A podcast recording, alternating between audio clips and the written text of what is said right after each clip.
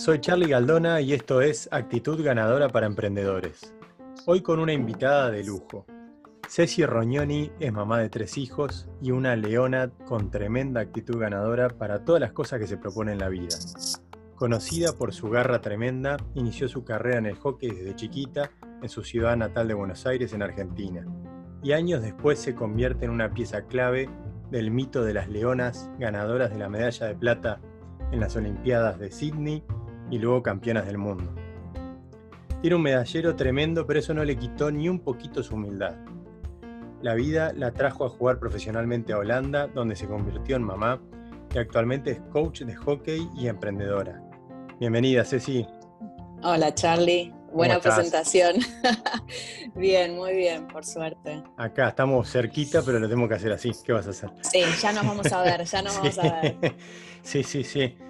Che, Ceci, este, bueno, la verdad que encantado de que estés acá en Actitud Ganadora.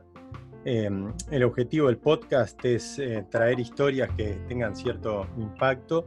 Y bueno, tu historia en Las Leonas y tu historia de vida es, tremenda.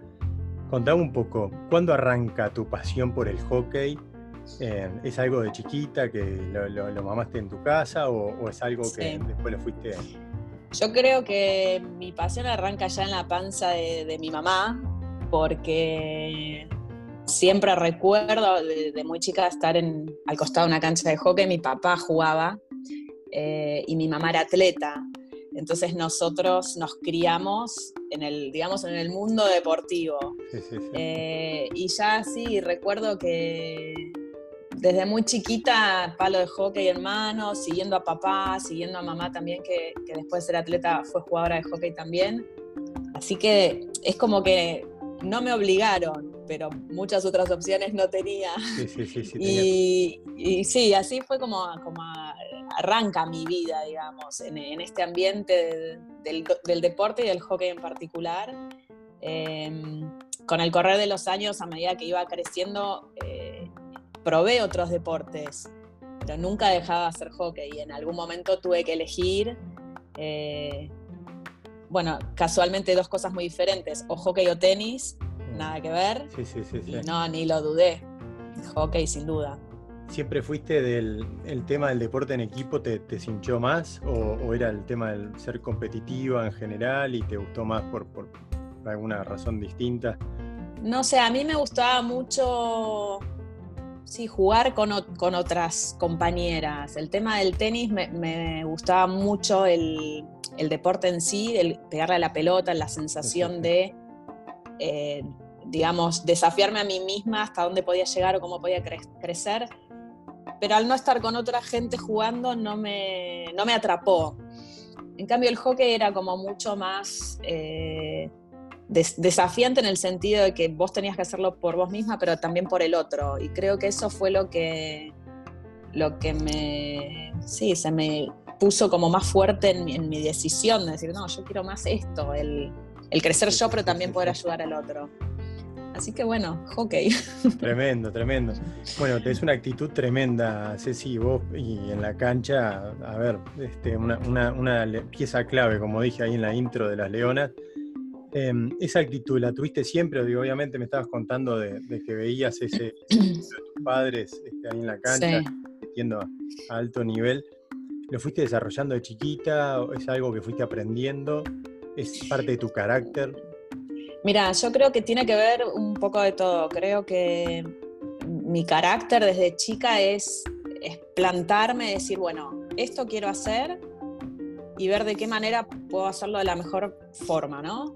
Em, obviamente en mi carrera deportiva tuve muchos altibajos, pero lo que a mí me pasa hoy, después de tantos años, es que eh, colegas, o sea, ex compañeras, contrincantes, eh, argentinas, gente, eh, compañeras de, otros clubes y de, otras, de otros países me dicen todas lo mismo. Vos cuando estabas adentro de la cancha eras como, tenías una postura y una... Mm, eh, sí, como una actitud de decir, esto es... Y yo por dentro decía, pero a mí lo que me pasaba era otra cosa. A mí lo que me pasaba era, yo me plantaba ahí y decía, bueno, hoy tengo que hacer lo mejor. O sea, yo tenía miedos, tenía dudas, tenía incertidumbre de, no poder jugar bien, de, no estar en mi nivel. Entonces, lo que yo reflejaba no era exactamente lo que a mí me pasaba por dentro. Y creo que con, ese, eh, con esa sensación que yo tenía fue que cada vez como que me iba agrandando más yo por dentro, pero por fuera también se reflejaba eso de decir, bueno, esa postura y esa, y esa forma de jugar, tal vez. Sí, sí, sí, este, así que fue como un crecimiento, creo que lo tenía, pero bueno, también lo fui, lo fui desarrollando. Lo fuiste desarrollando con la experiencia. Este, eso que contás es, tremendo porque estoy ahora últimamente haciendo bastantes este, podcasts con deportistas de alto nivel, campeones del mundo en distintas disciplinas y eso es algo que uno siempre de afuera los ve con una seguridad tan fuerte. Pero claro, ellos te dicen, mira, yo erré un penal y, por dentro estaba, me estaba, me estaba carcomiendo. Este, y algunos han tenido que ir a, psicólogos deportivos y de todo un poco para destrabar algunas cosas. Em, pero bueno, eso es algo que, que obviamente hay esa seguridad que la vas desarrollando también lo ves en el mundo emprendedor, cuando le errás, cuando hay empresas que no funcionan y se funden y tienen que volver a arrancar. Y uno dice, esa resiliencia, que es una palabra que usamos mucho ahora, este, la vas desarrollando, pero es fácil de decir. Después hay que estar ahí y hay que. hay que pelearla. Claro, hay que pelearla, esos momentos de, este, que dicen, como dijo Pablo Fernández, near death experiences, así en la, en la empresa por lo menos, este, que a veces no son tan literales, pero sí son, son, son reales y en el mundo deportivo también te puede cambiar que seas titular o que pases a estar en el banco para, por, mucho tiempo. Contame de tu experiencia allá, bueno, en la, época de las Leonas. ¿Te imaginaste primero de chiquita que ibas a estar en ese, en ese, lugar? Em, eh, sí y no, creo que lo deseaba. Yo recuerdo, justo antes de hablar con vos, pensaba en eso, digo, ¿qué me preguntará Charlie? ¿De qué hablaremos? Y lo que primero me vino a la cabeza fue, yo tenía 11 años, 12 años, y me recuerdo en los veranos, nosotros íbamos al club, y claro, mamá nos llevaba a las 10 de la mañana y nos íbamos a las 8 de la noche, era día de club, yo estaba todo el día en la cancha de hockey, sola tal vez, esperando que llegaran mis amigas, y lo único que pensaba era, yo quiero jugar un mundial. O sea, aparece la, frase del Diego, yo quiero ser campeona del mundo. Sí, pero, pero, más, yo quiero jugar, armando. claro, quiero jugar mundial y me hacía la jugada o me tiraba un penal que decía, bueno, y acá está el estadio lleno, como que en mi cabeza eso iba a pasar.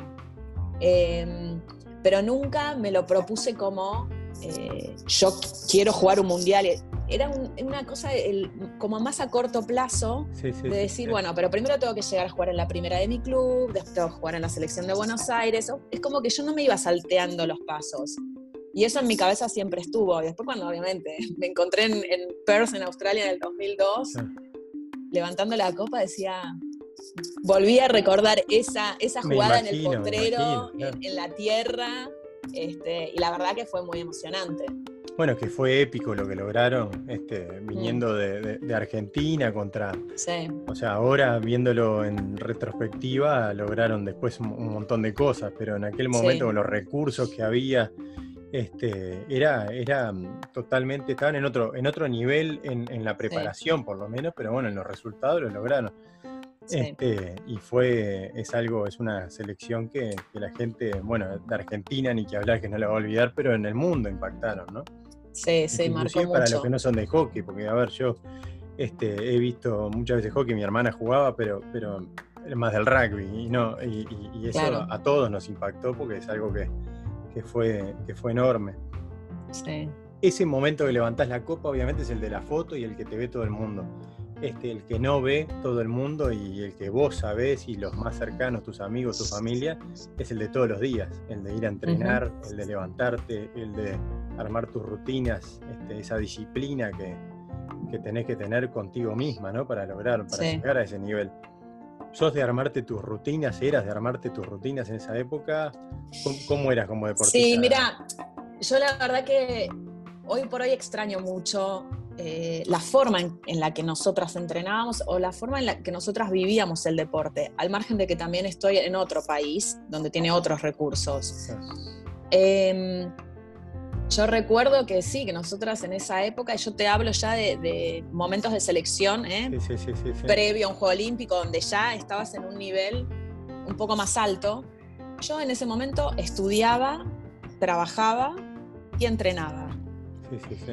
Entonces, eh, todo eso yo creo que también nos fue formando, o por lo menos me fue formando a mí de decir, primero, ordenarme, se puede hacer todo, ver en qué, eh, en qué ponías más la prioridad, porque hubo, por ejemplo, el año que nosotras salimos campeonas del mundo fue en el 2002, y yo cursaba mi último año en, en la universidad que estudié turismo, y nosotras entrenábamos los lunes a la mañana, pero a mí una de las únicas materias que me quedaba por cursar para poder terminar la carrera eran los lunes a la mañana. Entonces yo digo, bueno, sí, pero yo no quiero hacer otro año más, o sea, el tema fue organizarme, hablar con el entrenador y decir, yo necesito tantos meses, tantos lunes para poder cursar y que después pueda rendir la materia. Bueno, lo pude hablar. A cambio dije, bueno, no entreno los lunes a la mañana, pero entreno a la tarde con un equipo de varones. O sea, ir encontrando ese balance y ese equilibrio que después también te va formando el tema de la importancia de las cosas, el, esfuerzo de tener que estudiar, de, sentarme a leer, de sentarme a, preparar materias, además de descansar, comer bien, entrenar. O sea, fue un conjunto de cosas que yo hoy no lo veo. No, que de repente ahora en alta performance, claro, puedes estar 100% enfocada en el deporte y, después verás si tenés una carrera después de, la carrera deportiva.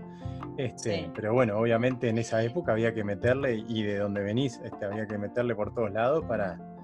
Este, sí, sobre pero creo que eso es, eso fue lo que nos formó a nosotras, porque bueno, a mí me tocó de esa manera, por ahí algunas otras compañeras también, solo podían trabajar y entrenar o venían de más lejos, o sea, yo tuve la suerte, yo a veces me pregunto, yo tuve la suerte de vivir a 6 kilómetros 7 del lugar donde entrenábamos.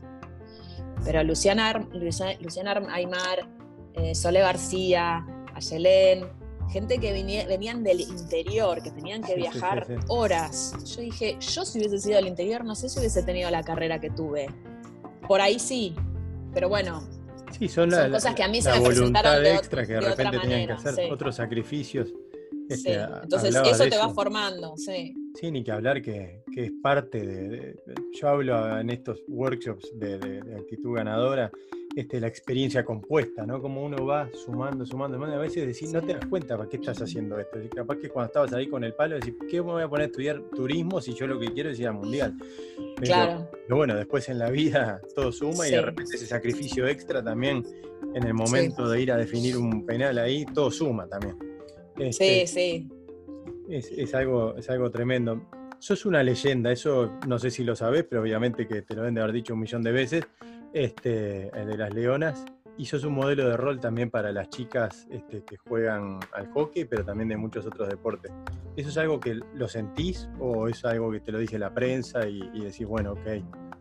No, me pasa que, bueno, ahora estoy hablando solo con vos, seguramente nos vea otra gente, pero en este último tiempo hice bastantes Zoom con equipos y con clubes enteros donde eh, hablaba con por ahí nenas que no, nunca me dieron jugar o, o con chicas que eran muy chicas cuando yo jugaba. Entonces, en esos momentos es donde yo digo, wow, eh, evidentemente fue muy fuerte o fue muy impactante todo lo que nosotras o mi camada hizo en ese momento, porque, viste, tengo muchas chicas o ya no son tan, chicas que me dicen, yo empecé a jugar al hockey por vos, por ustedes.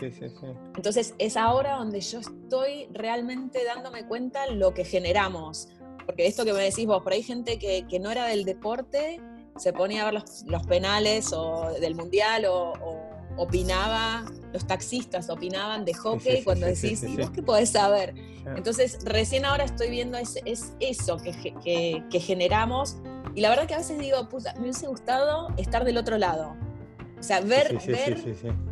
Porque en realidad a mí nunca me pasó de tener un ídolo deportivo, decir yo quiero ser como esta persona. Entonces por ahí me cuesta entender que hay gente que, que refleja en mí cosas que después hicieron o que gracias a mí juegan al hockey o me cuesta, no, no me, no me hallo en ese rol, o sea, no... Pero le doy, le, doy importancia porque me parece que si hay gente que se fija en mí o que se fija lo que hice, me parece que tenés una responsabilidad extra donde, eh, bueno, no, no podés hacer cualquiera. No, ni que hablar que hay mucha gente que te sigue. Eh, a ver, está el, documental de Luciana Aymar en, en Netflix y, aparece por todos lados con todas sus historias. Este, y, y están buenísimas las historias. Pero a mí me, encantó verte, porque te conozco hace años, somos amigos, pero, pero, pero que no te conoce, verte ahí con el auto, yendo para arriba y para abajo, con los chicos, este, esa humildad que tenés también, ¿no? Porque, a ver, no, te la crees, pero tampoco es que vas con, un aire de, mira, acá yo soy la campeona y todo tranquilo. Este, ahora estás trabajando de coach, te estás trabajando también en un emprendimiento ahí con con tortas y alfajores y otras cosas y te reinventás, eso me encanta. Este, y bueno, con, los, con los chicos también. Este, ¿Cómo haces para, para hacer esos malabarismos? A ver, yo, a veces hablo con gente y me dice, sí, yo intento balancear. Hay otra gente que me dice, no existe el balance, tenés que comprometer algunos momentos de, o con la familia o con el deporte o con... ¿Cómo lo ves eso tú? Eh, em, bueno, yo la verdad que en estos últimos años, después de mi divorcio, digamos, aprendí a volver a plantarme. O sea, yo creo que me, perdí en algunos años eh, y después de que me separé, es como que dije, bueno, vuelvo a poner los pies sobre la tierra. Tuve la posibilidad de eh, ir a Argentina durante dos o tres semanas sola. Me reencontré conmigo misma. Sí, sí, sí, en mi país, con mi gente, creo que lo necesitaba. Y después de eso es como que, sí, yo creo que sí el balance existe y que también esto que te dice esta gente, decirme, bueno, no, a veces tenés que resignar cosas. Yo hoy estoy viendo em, a qué le doy, le doy prioridad y me cuesta, porque me gusta mi carrera deportiva, me gusta el tema de los, de los entrenamientos, de dar entrenamientos, de hacer crecer a, a jugadoras pero eso necesita tiempo. Me encanta esto de que estoy trabajando ahora este, con mi amiga, eh, con el tema de las tortas, los helados, es, una experiencia nueva, es algo que, puedo aprender, es otro oficio, pero también necesita tiempo. Eh, mis hijos. Entonces, para mí es primero ponerme en la cabeza a ver qué tengo, qué quiero y qué necesito. Entonces, una vez que vas, y hablo mucho, bueno, con mi pareja ahora hablo mucho, eh, tratando de poner un balance, tratando de poner un, planning a mi vida, porque tiene que ver con eso, con las actividades, con los horarios, con las otras personas que dependen de vos, con qué tipo de crecimiento yo le quiero dar a mis hijos o qué tipo de educación. O sea, yo no quiero que mis hijos se, se, críen solos. Acá en Holanda los chicos se manejan solos desde muy chiquitos. Súper independientes. Mi hija tiene 11 y ya los compañeritos van solos al colegio en bici y yo estoy como, no, todavía me cuesta. pero bueno, tengo que encontrar también, o sea, vivo acá, es común, es normal, tampoco puedo coartarla a ella de que tenga ese crecimiento, bueno. Entonces es una pelea constante conmigo misma, decir, bueno, ¿qué quiero? ¿Qué necesito? O sea, y hacer un poco de malabares. Creo que eso es el, secreto ahora. Sí, sí, sí. ¿Tenés alguna estructura de así como de rutina de horarios y eso que, alguna gente tiene o no? Sí, lo que, bueno, lo que implica mi trabajo es yo al entrenar mis tardes o noches, los chicos ya saben que hay dos o tres veces por semana que yo cena y, y acostada no estoy. Claro. Eh, ellos ya están acostumbrados. Los domingos son para mi día de trabajo, que en realidad no lo siento así porque es el día donde juegan los partidos y uno tiene que estar. Por ahí, qué sé yo, tenés vacaciones o Pascuas, así. Yo no, son son días de, entrenamiento, de, torneos, entonces esa rutina ya está metida en mi, en mi vida y en la vida de mis hijos, y ya lo entienden así. A veces les digo, quieren venir y vienen conmigo al entrenamiento, se quedan jugando a la pelota, eh, que fue también lo que yo mamé en mi casa, siguiendo a mis padres. Em, y a veces ellos deciden, bueno, sí, quiero ir, se traen la pelota de fútbol y juegan mientras yo doy una, una hora de entrenamiento, una hora y media. Y, a veces, no, no, mamá hace frío, bueno, acá hace mucho frío, ¿no? Y llueve. no, nos quedamos en casa. Entonces vas entablando una relación, esa rutina está metida y después, bueno, tema colegios, tema actividad de los chicos también. Eh, por suerte tengo un, grupo de amigos, un grupo de padres que, me bancan el, planning, porque a veces por ahí no llego a buscar a uno porque el otro está en otro club. Este, pero bueno, eso es, lo bueno de estar acá y de ir creándote las redes y las amistades que, te hacen crecer, digamos. Está buenísimo. Ceci, ¿cómo, ¿cómo fue tu transición de eh, jugadora eh, de, elite a coach? Porque, a, ver, hoy, por hoy sos coach y, cómo es la Ceci coach este, comparado con, aquella jugadora. ¿Sos muy exigente? ¿Sos de presionar? Sí, bueno, la, transición fue como media obligada porque, bueno, después de mis lesiones de rodilla quise volver a jugar y, y ya no podía. Entonces dije, bueno, o tiro veintipico de años de hockey a la basura o sigo vinculada. Y la verdad que el tema del coaching me gusta. Me gusta más el tema de la posición de asistente porque trabajas mucho más con las jugadoras y soy muy... Lo primero que sale en mí es la técnica individual de la jugadora. Entonces eso es lo que, a lo que más le presto atención, que de hecho quiero desarrollar un poco más todo lo otro, la táctica, lo general. Pero yo exijo de mis jugadoras eh, las técnicas básicas las tienen que tener. Y hoy por hoy en el hockey se perdieron mucho. Entonces estoy como con mucho trabajo en ese sentido. Pero bueno, me gusta. Em, por ahí era más exigente o más fuerte como jugadora. Como entrenadora por ahí soy un poco más flexible, digo, no, no, tengo que dejar como que ellas sigan, armen su camino y a veces se van para cualquier lado. Entonces, como que tenés que volver a tirar un poco de las cuerdas este, bueno, en el medio de la mudanza de, tu vida a Holanda, que también es otra cultura, otra cabeza, también que eso te da tremenda influencia también para la sí, eso también. Sí, sí, a veces eh, digo, ¿cómo sería yo entrenando un equipo en Argentina? Y, más que también al empezar como coach, empecé directamente trabajando con hombres. O sea, yo estuve seis años entrenando hombres y esta es la primera temporada, bueno, ahora vamos a arrancar la segunda con un equipo de mujeres este, que también es, distinto, es, distinta la conexión que tenés con, una chica que con un varón. Eh, y bueno, nada, la verdad que me gusta mucho.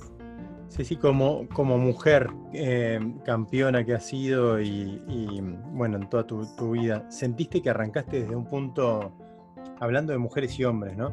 Desde un punto de arranque distinto en tu vida o es algo que de chica de repente no lo sentías eh, no, yo la verdad que nunca tuve problema con el tema de, bueno, el tema género, ¿no? Eh, y yo justo antes de, hablar con vos escuché la charla que tuviste con Macarena. Ah, con Macabota, sí, sí. Y escuchaba que ella decía como que se dio cuenta tarde, de esa diferencia. y creo que me identifico también con ese comentario porque nunca me pasó hasta ahora que digo, ah, claro, pero empecé a confrontar al trabajar con hombres, a confrontar esto de que acá por ahí en Holanda te lo hacen sentir menos, pero en definitiva sí te lo hacen sentir. Caroline también, que es, que es holandesa y, campeona del mundo de vela, también me decía eso. Me enteré de grande cuando iba a buscar un sponsor, así, para una campaña y, ahí. Este, de repente había algo de eso, pero, pero sí, antes no. Por eso te lo pregunto, porque de repente es algo que, en Argentina no, lo sentís así. No, lo que pasa es que también en Argentina, eh, como te vuelvo a repetir, mi carrera como fue progresiva y yo fui logrando todo lo que de a poco me iba proponiendo. Em, y la verdad que, bueno, ahora que, salió todo esto como mucho más está el tema del género y, bueno, el empoderamiento de la mujer y qué sé yo, lo veo como, ah, claro. O sea, como que empezás a verlo y empezás a darte cuenta de que, de que sí es así, obviamente. Pero por suerte en mi caso particular no fue eh, de vivirlo tan en carne propia. Ah, qué bueno, qué bueno.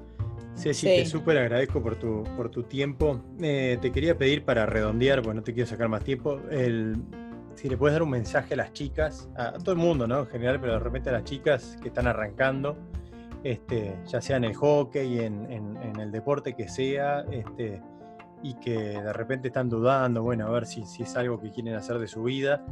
¿Qué mensaje les das ahora en estos tiempos que, que son tiempos especiales también y que, que, hay mucha gente un poco en, en un bajón? Este, y que no saben para dónde arrancar?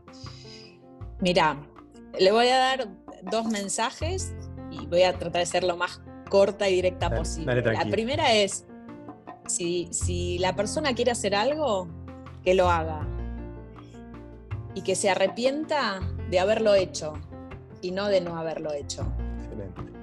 O que se alegre de haberlo hecho, porque el arrepentimiento no es, no es por fracaso, sino eh, hacerlo, eh, porque eso a la larga te va a llenar. Y la segunda, haciendo honor a tu programa, es a todo lo que elijan hacer, que le pongan actitud. Tremendo. Y, y, que vayan por eso, porque si vos le pones actitud, siempre vas a ganar. Excelente. Me quedo con, esas, con esas dos. Está tremendo. Bueno, esas dos son, son, son, son fuertes y más viniendo de vos.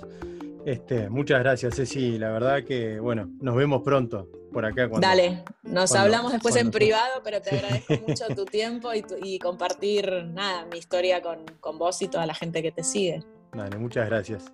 Esto fue Actitud Ganadora para Emprendedores.